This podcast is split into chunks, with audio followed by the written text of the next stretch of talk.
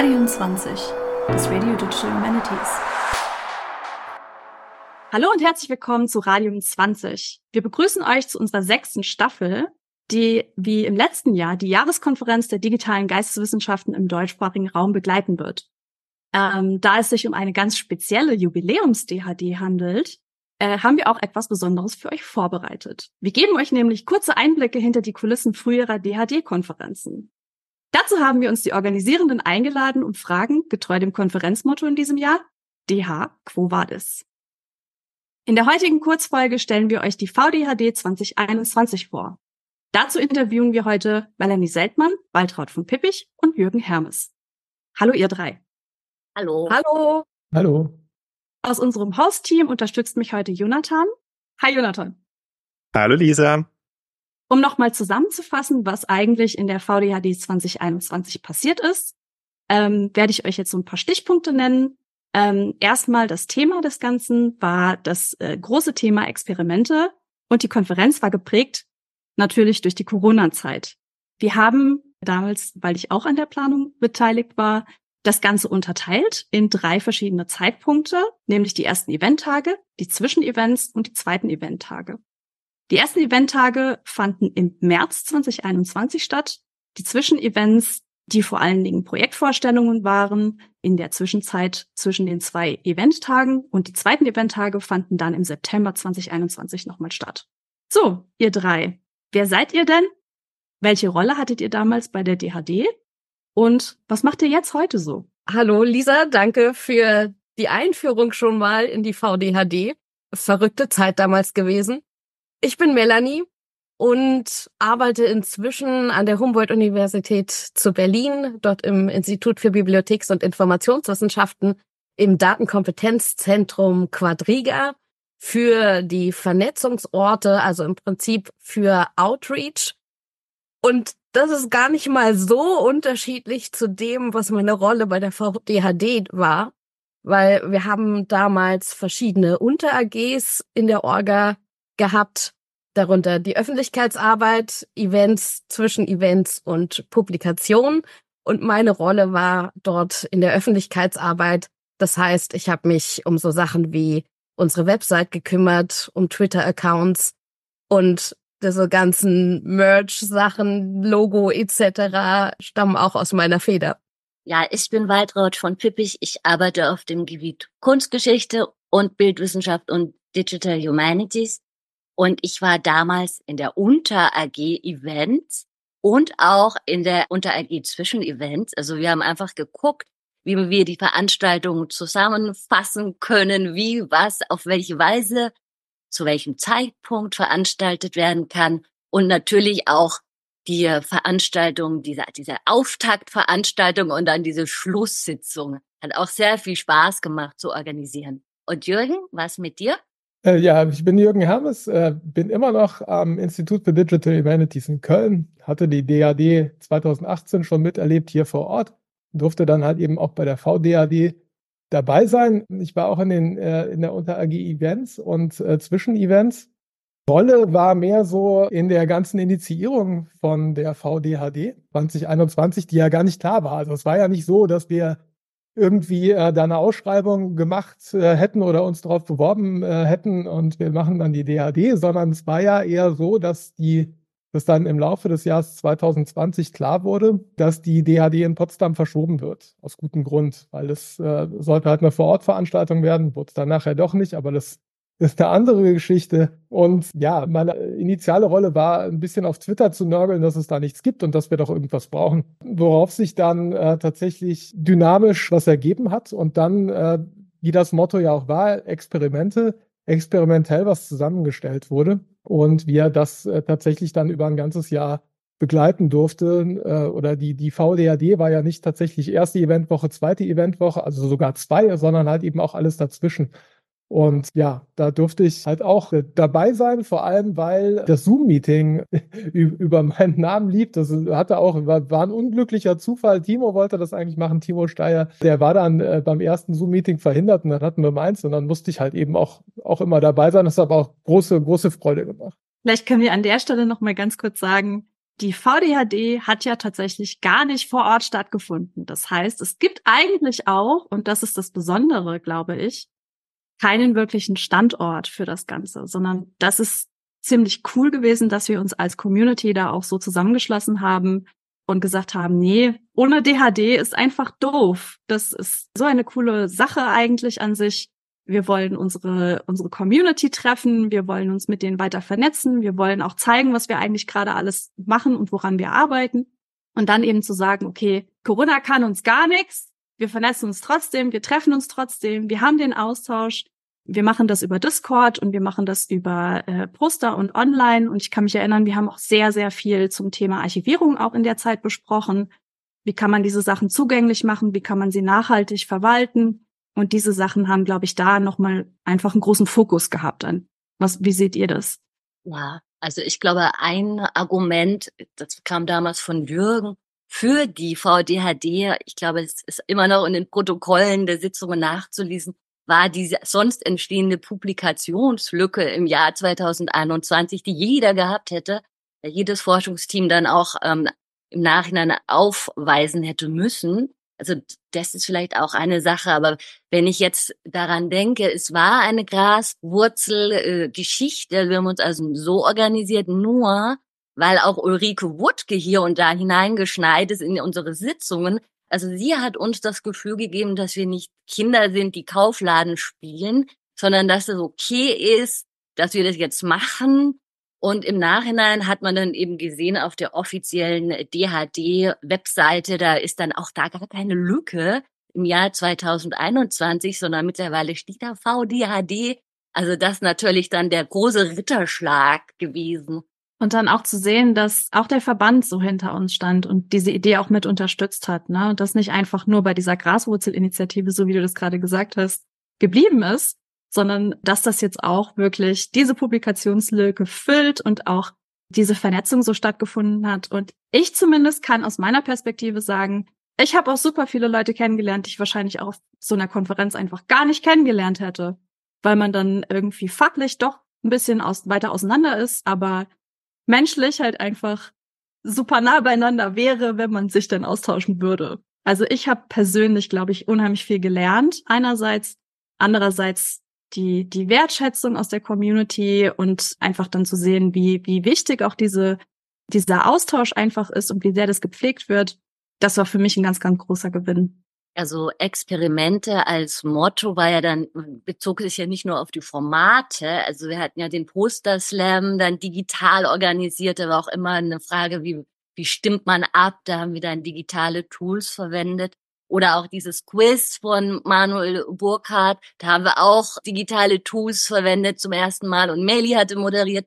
Oder auch Petja Kutscher als Format. Das sind ja, also da gab es sehr, sehr viel zu experimentieren, aber über die Publikation, das würde ich, äh, würde ich ganz, ganz gerne jetzt am Anfang auch direkt sagen.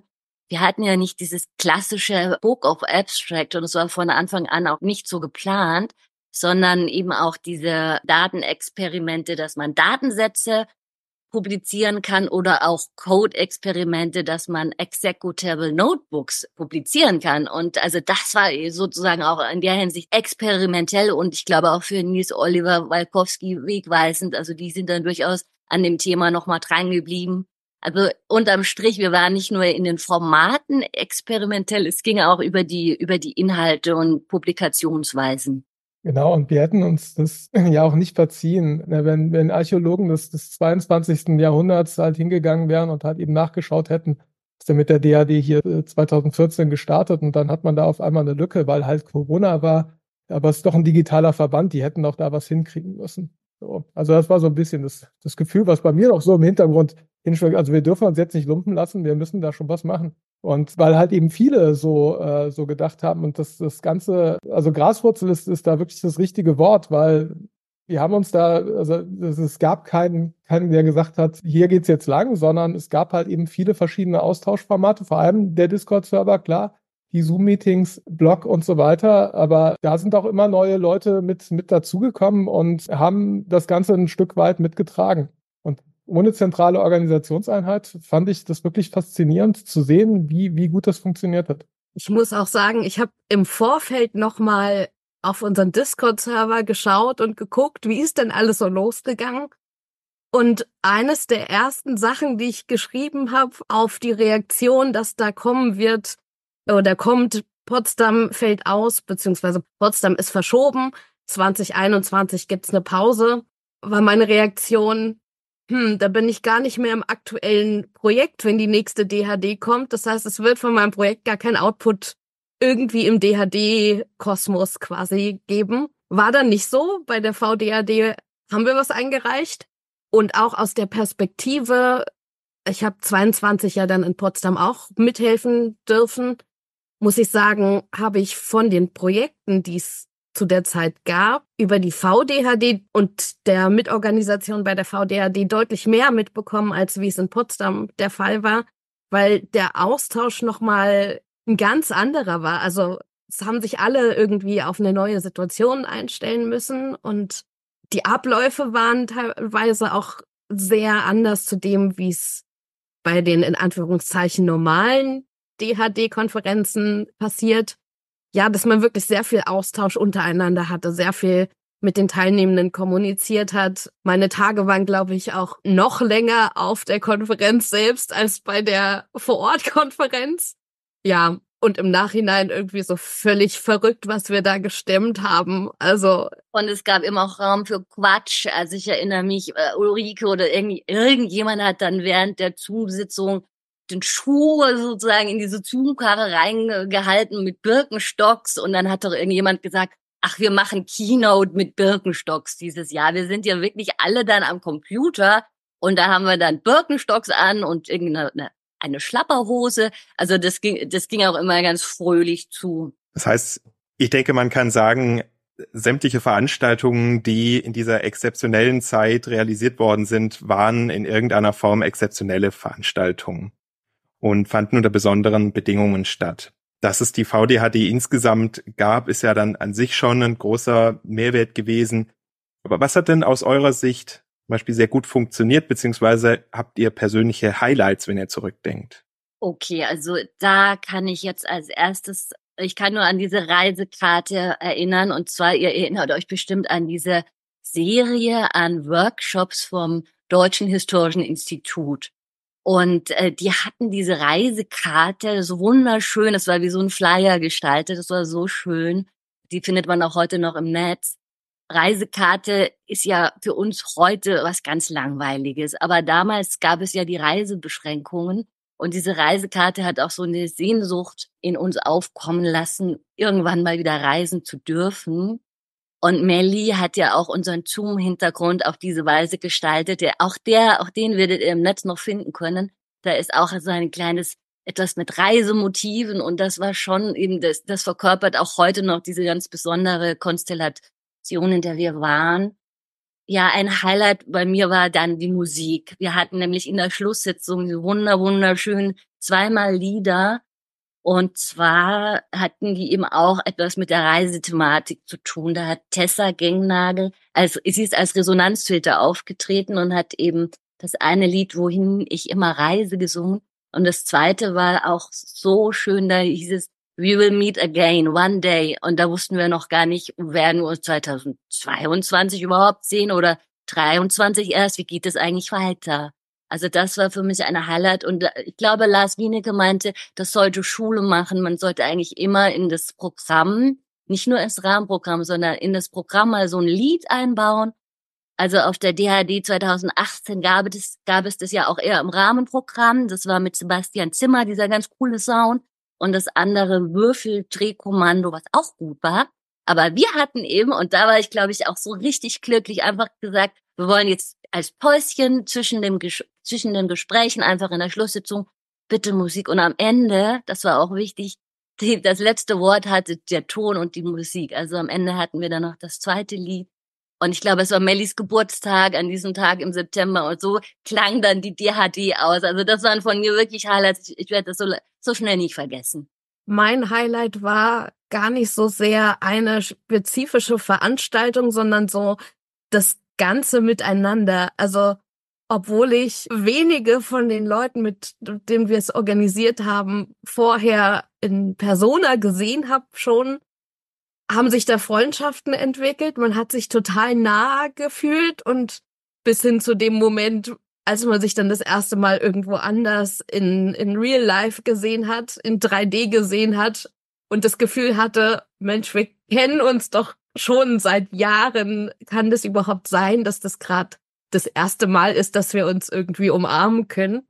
Ja, also diese ganze Stimmung, dieses ganze Miteinander und auch dieses Gefühl zu haben, wir sitzen da nicht tatenlos und lassen die Pandemie auf uns wirken, sondern wir machen trotzdem irgendwas dieser Pandemie entgegen und ja, sind einfach nochmal ganz anders in unserem Element. Also diese vielen Sitzungen, die wir hatten, auch wenn sie zum Ende hin vielleicht manchmal ein bisschen auch träge wurden und weniger Teilnehmende dabei waren und das dann irgendwie zum Schluss ganz schön viel wurde auf, auf den wenigen Schultern, was am Anfang auf so vielen Schultern verteilt war. Aber gerade in der Anfangszeit, die vielen Schultern einfach beisammen zu haben, das ist, glaube ich, mein Highlight von der VDAD gewesen. Kann ich mich eigentlich äh, anschließen. Also äh, tatsächlich das total faszinierende dabei zusehen als auch mitmachen äh, von von was was was entsteht und was ja irgendwie so so kreatives Chaos am Anfang war, was aber dann äh, tatsächlich zu ja, zu einer DHD in einem Jahr geführt hat. Hm. Das äh, fand ich, äh, also erinnere ich mich jetzt noch gerne dran. Ja, alleine halt eben so die, die Eventtage zusammenzustellen. Ich weiß gar nicht, wer das war. Äh, was, was war, war das noch für ein Tool? Trello, ne? Weil halt eben in, in Trello dann Sachen durch die Gegend geschoben wurden und zack, auf einmal hatte man halt eben diese ersten und zweiten Eventtage und Zwischenevents waren auch schon geplant. Ich habe gedacht, meine Güte, ähm, das hätte ich jetzt auch nicht gedacht, dass man halt auch so ja, also ohne dass jemand Bescheid sagt, so hier geht's jetzt lang und äh, so machen wir es jetzt, das halt trotzdem entstanden ist. Und das finde ich nach wie vor sehr faszinierend. An einzelnen Highlights, also die Pub-Quiz, ich weiß gar nicht, ob ich beim zweiten dabei war, das erste war auf jeden Fall super. Das war, war ein sehr schöner Abend. So die ersten Eventtage waren tatsächlich halt auch noch, da war noch Lockdown, glaube ich, ne? 2021, irgendwie Alpha-Corona-Welle äh, war noch da. Man war Ewigkeiten nicht mehr draußen und man hat das wirklich genossen, halt eben die anderen Leute zu sehen mit denen total coole Sachen zu machen, ähm, aber auch ja Dinge, die die DH weitergebracht haben und aber auch noch Spaß zu haben eben in, in dem Pub-Quiz. Ähm, fand ich super. Und was, was Melly gerade sagte, das ist halt so am Ende, du meinst nicht am Ende der einzelnen Sitzungen, sondern halt eben so, wo es in den September reinging. Ne? Klar, da hatten wir halt eben auch alle genug. Wir durften wieder raus. Ne? Das war, das Größte war vorbei. Wir waren alle geimpft, mehrfach wahrscheinlich. Und ja, da hatte man dann tatsächlich halt eben auch wieder ein anderes Leben und wollte so ein bisschen weiter weg vom, vom Bildschirm. Ich glaube, es hat sich dann halt eben so ein bisschen rausgeschleppt, aber so die ersten Eventtage also von der, von der Planung bis zur Durchführung und halt eben dem danach noch drin schwelgen, war super. Aber nochmal zurück zum Anfang, als dann der Call for Paper, nein, wir haben es ja Call for Participation eben genannt, als der geschlossen war und die Einreichungen eintrudelten, da war uns allen mit einem Schlag klar, okay, die Leute machen mit, da kommen so viele Ideen eine Kategorie hatten wir ja Super Experiment genannt. Auch da kamen alle möglichen einfallsreichen Geschichten. Und dann konnte man das sich auf einmal auch vorstellen, wie die alle in ihren Büroräumen saßen, sich digital zusammengeschaltet hatten für diese Einreichung und sich was überlegt hatten, was sie gemeinsam auch in diesen ganzen Forschungsteams beitragen würden. Und da merkten wir dann, okay, es hat gefunzt. Wir haben wirklich, wir werden eine Veranstaltung zusammenbekommen mit so vielen Personen, die dann auch mitmachen möchten. Wenn ihr heute nochmal zurückgehen könntet, was würdet ihr vielleicht anders machen? Ich würde auf die zweite Eventwoche verzichten. Also ich glaube, so im Nachhinein, also vorher haben wir uns das total toll vorgestellt und man konnte ja eben auch nicht ahnen, wann wieder ein, naja, also ein normales Arbeitsleben im Sinne von, du bist wieder vollgepackt mit allem und hast, hast Arbeits- und Freizeitstress sein wird. Vorher dachten wir ja total gut, das zu entzerren und du kannst nicht den ganzen Tag nur vor der Videokonferenz hocken und musst auch Pausen machen und so. Aber im Nachhinein oder auch währenddessen merkte man schon, also bei den Zwischenevents wurde es irgendwann immer weniger, dass Teilnehmende kamen. Teilweise sind Events dann ausgefallen, weil sich niemand angemeldet hatte und oder niemand kam. Und in der zweiten Eventwoche waren halt auch viel, viel weniger Teilnehmende in den Vorträgen, in den Workshops, was da so alles war. Das Pub-Quiz wurde sich noch ein zweites Mal gewünscht, aber in der zweiten Eventwoche beim Pub-Quiz waren es dann halt viel, viel weniger Teilnehmende. War auch ein netter Abend, aber es war eher so, man war unter sich so ein bisschen. Und auch die, die Belastung, die bei uns Organisierenden war, da dachte ich am Schluss schon irgendwie, okay, das hätten wir uns auch vielleicht klemmen können und wir haben uns da ganz schön viel aufgeladen. Würde ich nicht nochmal machen, auch wenn es natürlich schon schön ist, auch unterm Jahr immer mal wieder jemanden zu treffen. Aber das war doch, glaube ich, etwas, etwas sehr viel und ein bisschen vielleicht lang nach vorne gedacht. Also das hat mir auch Andreas Wagner, der ja auch im Orga-Team war, auf der DHD 23 in Luxemburg gesagt, als Feedback, dass er über die VDHD bekommen habe. Ach, das war doch die, die nie aufgehört hat, ja. Also die, die DHD, die nie aufgehört hat, okay. Aber ich erzähle gern mal sowas aus dem Nähkästchen, weil das finden bestimmt alle ganz toll zum Zuhören. Wir hatten schon einen Konflikt, einen ganz kleinen, aber anscheinend sollten wir dann da Schule machen und gerade damit, und da ging es um die Verlängerung der Frist für die Einreichung. Wisst ihr das noch? Also es sollte, es war irgendwie 7. Januar und da bis dahin sollen die, sollen die Einreichungen eingereicht sein und bis dahin hatte man das immer bei der DHD, dass dann verkündet wurde, okay, wir, wir verlängern jetzt die Deadline, damit noch mehr Einreichungen reinkommen. Wisst ihr das noch? Und vor Weihnachten ist es dann in Anführungsstrichen eskaliert. Ich war Team relaxed und cool. Ich habe gesagt, ja, wir verlängern dann noch mal richtig einen Monat, weil dann kommen noch mehr. Und was sollte sich durchsetzen? Es hat sich dann beherzt und entschieden durchgesetzt. Nein, die Frist bleibt, weil dann haben wir mehr Zeit wieder. Das, wir müssen ja dann noch wieder richtig planen. Also das war schon so, das war, da, da würde ich nicht sagen, das würde, das würde ich anders machen, sondern da war ein Punkt, wo wir so ins, ins Grübeln, ins Nachdenken geraten sind und da haben sich zwei, zwei Fronten gebildet. Eine Front hat gesagt, na, na, na, hier jetzt, wir verlängern. Die anderen haben gesagt, nein, nein, wir haben viele Vorteile, wenn wir die Frist jetzt so äh, beibehalten. Und da sollten wir Schule machen, weil seither gab es diese Fristverlängerung bei den DHDs nicht mehr. Also hätte das einer gedacht, dass ausgerechnet wir, die wir nie streng waren, mit dieser strengen Idee mal sehen, wie es in Zukunft weiter wird. Aber es war schon sehr interessant alles. Ja, danke, dass du das hier erzählst und wir die nächsten zehn Jahre dafür verflucht werden, dass äh, wir das eingeführt haben, Mali. Stichwort Planungssicherheit. Uhu. Und Erwartungsmanagement. Ich glaube, ich habe noch nichts gesagt, was ich anders machen würde. Ne? Ähm, also erstens mal hoffe ich, dass wir keine VDHD mehr äh, organisieren müssen, weil wir keine Pandemie mehr haben werden in, in, den nächsten, in den nächsten Jahren. Das war tatsächlich halt ein Format, ne, vor allem in der, in der Gedrängtheit äh, dieser Eventwochen. Das kann man halt nicht machen, wenn die Leute nicht gezwungen sind, zu Hause zu bleiben und halt quasi als, als einzige Möglichkeit an der DAD zu partizipieren, das halt online machen können. Ne, weil es wissen wir alle, es ist halt anstrengender vor Zoom. Mit euch macht es mir jetzt Spaß, aber wir sind ja auch noch nicht so lang dran.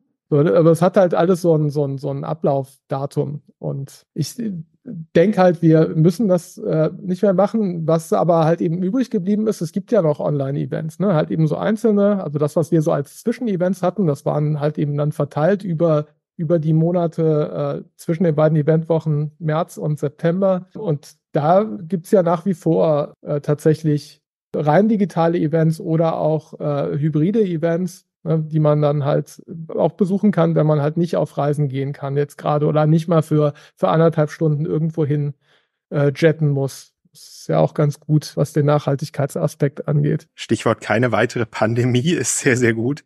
Die VDHD ist ja jetzt circa zweieinhalb Jahre her. Was würdet ihr denn sagen, was hat sich seitdem verändert und wo gehen die DH hin? Ah, also da betone ich lieber die Kontinuität. Das war auch was, was Andreas Wagner äh, sagte zu mir. Es gibt doch einige, zum Beispiel für Rechtsgeschichte, digitale Rechtsgeschichte, aber auch bei Kunstgeschichte, digitale Kunstgeschichte, die sich gern noch auf 2021 beziehen und die sagen, das hat doch alles da seinen Ursprung genommen und da da haben wir das in diesem Workshop schon gemacht. Da haben wir es zum Beispiel zum letzten Mal ausgetauscht. Also ich bin hier, äh, ich spreche über Kontinuität eher. Also was mein Gefühl ist, was sich, wie sich die DH verändert haben, mag vielleicht auch an meinen konkreten Projekten, in denen ich gearbeitet habe, liegen. Aber ich habe das Gefühl, man kann viel einfacher und viel häufiger miteinander zusammenarbeiten, trotz Entfernung. Also dadurch, dass die ganzen Projektmeetings zum Großteil digital stattfinden, kann man sich auch, wenn, keine Ahnung, Rostock und Tübingen zusammenarbeiten, um mal eine möglichst große Distanz innerhalb von Deutschland zu nennen, trotzdem regelmäßig treffen und sehen, halt im digitalen, führt vielleicht aber auch dazu, dass man sich über eine gesamte Projektlaufzeit gar nicht in echt sieht, sondern alles digital macht, hat seine Vor- und seine Nachteile, hat vielleicht auch als Nachteil, ich habe das Gefühl, wir sind angelangt bei, bei einer Situation, wo man sowohl digitale Meetings als auch vor Ort Meetings hat und die dann irgendwie unter einen Hut bekommen muss. Will aber eigentlich trotzdem lieber das Positive daran sehen, eben, dass diese Zusammenarbeit einfach noch viel stärker geworden ist und man auch mal eben, also in Anführungszeichen mal eben, ein Projekt mit jemandem zusammen machen kann, was sonst vielleicht gar nicht zustande gekommen wäre, weil man sich, weil man eine fixe Idee hat und sich einfach mal zusammen zoomt und darüber austauscht und dann zusammen was schreibt darüber. Und ja, sonst wäre man vielleicht nicht dazu gekommen. Ich finde schwierig zu beurteilen, was halt eben dieser schwere Tanker DH, ne, der ja auch tatsächlich immer noch, immer noch wächst, immer noch äh, größer geworden ist, wo der momentan hinsteuert. Also das ist tatsächlich ne, diese, diese Projektmeetings überhaupt Meetings, das, was wir gerade machen, ne, da hätte ich wahrscheinlich gar kein Equipment für gehabt oder gar nicht gewusst. So, das ist ja jetzt quasi im Ferninterview, wir sitzen jetzt nicht zusammen in einem Raum. Vor 2020, ja, habe ich mal so Telefoninterviews gegeben. Das war, hatte man irgendwie so den Telefonhörer in der Hand und das Ohr wurde ganz warm und so. Das ist ja irgendwie schon, schon angenehmer jetzt. Und äh, ja, was, was Coronavirus angeht, sind wir natürlich halt vor, vor jetzt äh, ganz andere Herausforderungen gestellt, seit halt äh, große große Sprachmodelle Ende des vorletzten Jahres auf den Markt geschmissen wurden. Es wird sicherlich noch einiges verändern. Vor allem was das Digitale angeht, ne, aber auch was, was die Humanities angeht. Da sind wir natürlich halt vorn mit dabei, ne, weil wir immer schon irgendwie äh, solche Sachen zumindest halt kannten oder wüssten, wo es, wo es hingehen könnte. Aber das wird jetzt die nächsten Jahre wahrscheinlich halt bestimmen, wie weit man solche Technologien halt in unseren Wissenschaften einsetzt. Und was ich generell noch denke, also beziehungsweise was ich beobachte, wenn man wirklich gesamt auf die DH schaut, es hat für mich schon den Eindruck, dass die DH als Fach sich durchaus ernster nehmen und selbst immer mehr in den Fokus nehmen, also Richtung Wissenschaftsforschung, DH-Theorie, Jonathan, da schaue ich dich ein bisschen an und die AG. Das geht natürlich immer weiter voran und ich muss sagen, ich bin un also ich, ich wage nicht eine Prognose zu sagen, ob sich die DH als Fach auch in der DFG-Systematik etc. etablieren oder ob es mehr Aufspaltung in die verschiedenen Disziplinen gibt. Computational äh, Literary Studies, Computational Linguistics, digitale Kunstwissenschaft, was auch immer. Ich bin sehr gespannt, ob es sich weiter aufspaltet oder ob es mehr eine übergeordnete, zusammenfassende Disziplin bleibt, wird, wie auch immer. Man kann vielleicht sagen, weiter, weiter in die Zukunft beim Nichtverkennen der eigenen Geschichte und der damit einhergehenden Reflexion. Das sieht man ja jetzt auch an diesen zehn Jahren. Ein, eine Fachrichtung reflektiert ihre eigene Geschichte ganz natürlich von außen, weil einfach diese zehn Jahre verstrichen sind. Mir fällt noch ein, dass einmal Ulrike Wuttke mit ein paar Studierenden, also mit ein paar Seminarteilnehmerinnen zu uns in, in, die, in die Sitzung kam, also eine normale Plan VDHD-Planungssitzung. Und ich glaube, da hatte Timo Steyer dann auch gesagt, wisst ihr was? Ja, wir orga organisieren das so, wir sind recht gut organisiert, wir haben eine recht gute Struktur ne? in, in Planen der VDHD. Nochmal, nochmal anderes Thema, nochmal zurück, aber das ist jetzt heute so ganz selbstverständlich. Man hat eine Agenda, eine Tagesordnung, die ist vorher bekannt, man kann sie noch ergänzen und so werden dann diese, diese Zoom-Sitzungen abgehalten. Aber wir haben das auch damals eben bereits schon durchgezogen. Und auch Lisa, du hast da so viel moderiert und dieses, wir hatten diese Struktur. Heute können wir das auch und beherrschen das und können das auch woanders, was sagen wir, anwenden oder umsetzen. Aber das war damals wirklich noch erwähnenswert. Und so sind wir wirklich von Zoom-Sitzung zu Zoom-Sitzung weitergehüpft und konnten immer weiter planen und die Sache ähm, zum Gelingen bringen. Wir haben, glaube ich, alle in diesem Jahr sehr übertragbare Skills auch erlernt. In dem Sinne, bei übertragbaren Skills, wenn ich jetzt an die, an die Moderation wieder denke, es tut mir sehr leid, dass wir schon am Ende unseres Interviews angekommen sind. Ich möchte euch aber natürlich trotzdem nochmal die Gelegenheit geben, Gibt es was, das ihr gerne nochmal loswerden wollt, was euch besonders in Erinnerung geblieben ist und was ungesagt geblieben ist? Also danke, dass ihr alle mitgemacht habt. Es war unglaublich. Danke vor allem für die Einreichungen und für die Experimentierfreudigkeit. Also sagenhaft, ehrlich. Kann ich mich anschließen. Ich mich natürlich auch und danke euch, nicht nur Lisa und Jonathan, sondern auch Mareike und Jascha für das nochmal Revue passieren lassen und uns nochmal da zu haben. Ich muss sagen, mir ist vieles gerade wieder präsenter geworden, was damals passiert ist, also an schönen Momenten. Und äh, ja, danke. Und dabei im Orga-Team war Benjamin Auberer, Daniel Brenn, Manuel Burkhardt, Lea Gleisner, Daniel Haas, Patrick Helling, Jürgen Hermes, Mareike König, Lisa Kolozzi, Simone Kronenwett, Waltraud von Püppich, Berenike Rensinghoff, Thorsten Röder, Mareike Schumacher.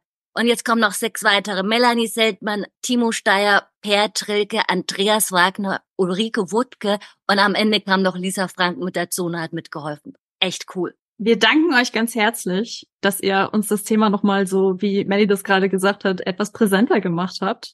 Ich glaube wirklich, das war auch echt ein Meilenstein, den wir da irgendwie erreicht haben mit der virtuell stattfindenden DHD im Jahr 2021. Dementsprechend, ich danke euch sehr für eure Zeit, dass ihr jetzt äh, heute mit dabei wart. Und vielen Dank natürlich auch an unsere Zuhörenden da draußen. Vielen Dank, dass ihr zugehört habt. Und wie ihr wisst, bleiben noch spannende Episoden auch für die anderen DHDs, auf die ihr euch freuen könnt. Macht's gut, ihr da draußen. Macht's gut. Tschüss. Ciao. Bussi, wie man in München sagt.